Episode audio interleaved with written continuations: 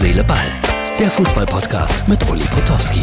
Und hier kommt die neueste Folge. Herz, Seele, Ball, Freunde. Und wieder fängt eine neue Woche an. Die Ausgabe für Montag. Beschäftigen wir uns kurz mit den beiden Bundesligaspielen vom Sonntag. Union mit Hängen und Würden, aber immerhin 1 zu 0 gegen Darmstadt 98 und Dortmund gegen Bochum 3 zu 1 dank einer, wie habe ich es gerade gelesen, Füllkrug-Gala. War aber auch ein Pflichtsieg für die Borussen. Ich glaube, alles andere hätte da wieder für sehr viel Unruhe gesorgt. Aber das Thema überhaupt im Moment ist Jürgen Klopp. Ja, er hört auf in Liverpool. Wobei ich ihn immer sehe in dieser Werbung, wo er mit so einem Fahrrad zu Hause vor einem Bildschirm sitzt und fährt und sich abstrampelt. Da kann man ja nichts erkennen von mangelnder Energie. Ja, Fußballtrainer zu sein ist, glaube ich, viel anstrengender als wir alle meinen und zumal beim Fußballclub Liverpool. Also insofern Verständnis dafür. Und jetzt wird überall spekuliert, ja, was wird denn aus Jürgen Klopp? Wird er Nationaltrainer? Geht er zu den Bayern? Ich würde jetzt erstmal sagen, Ruhe bewahren. Lasst den Mann in Ruhe, spekuliert nicht über seinen Kopf hinweg. Irgendwelche Leute haben herausgefunden, dass er in Wiesbaden ein Haus baut. Da ist es nicht weit zum DFB, ja, aber auch nicht weit bis äh, zum Zweitligisten Wiesbaden. Also bitte, lasst ihn jetzt erstmal in Ruhe und zu sich kommen. Und äh, es könnte ja auch sein, dass er da auch gesagt, hat, dass er noch eine Zeit lang in Liverpool einfach wohnen bleibt. Jetzt ist Liverpool nicht die schönste Stadt der Welt, aber er scheint sich da sehr wohl zu fühlen und es scheint einfach und schlicht an den Menschen zu liegen. Prima.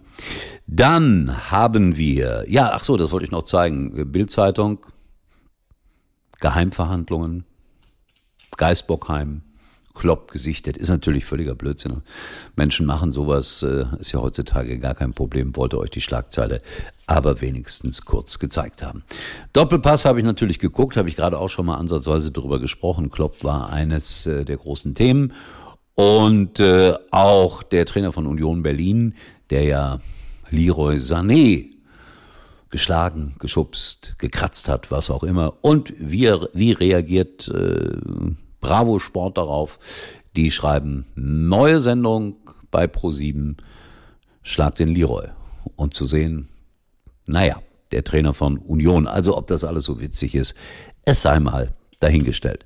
Dann Frankreich, hier ist Weltmeister bei der äh, Quatsch Europameister bei der Hallenhandball Europameisterschaft geworden, war spannend. Hab gerade das Endspiel gegen Dänemark gesehen, Deutschland guter Vierter, anders kann man das nicht sagen, haben das Spiel gegen Schweden verloren. Aber es war dennoch ein gutes Turnier und die Erwartungshaltung war vielleicht bei dem einen oder anderen vorher zu groß. Dann Blick in die zweite Liga. Nur der HSV. Ja, das sagen die HSV-Fans und müssen dann heute miterleben, also am Sonntag, wie ihre Mannschaft 0-2 gegen den KSC zurückliegt. Dann kommen sie auf 2-2 wieder ins Spiel. Dann geht der KSC nochmal mit 3-2 in Führung. Dann macht der glorreiche HSV das 3-3, um dann doch 3 zu 4 zu verlieren. Also das ist wieder mal typisch HSV. Nicht, dass die wieder nicht aufsteigen. Und St. Pauli marschiert 2 zu 1 bei Fortuna Düsseldorf gewonnen. Großen Respekt vor den Männern am Millantor. Ich hatte Zweifel, ob sie das durchhalten, aber das scheint jetzt der Fall zu sein. In Schalke macht man sich ganz große Sorgen, wenn man auf die Tabelle schaut, nach dem 1 zu 4 in Kaiserslautern. Zumal Braunschweig und Rostock gewonnen haben. Also das sind schlechte Nachrichten für Fans des FC Schalke 04. Da gucke ich natürlich immer in die einschlägigen Foren und was da gemeckert, gefordert und gemacht wird. Sensationell. Schalke spielt am nächsten Wochenende gegen Eintracht Braunschweig. Das scheint das Spiel der Spiele zu werden. Bin mal gespannt, wann mal das Stadion nicht mehr voll ist auf Schalke. Äh, zurzeit kommen da wirklich immer 60.000 hin und das bei katastrophalen Leistungen. Irgendwann müssen die doch mal die Nase voll haben. Bin gespannt, wann.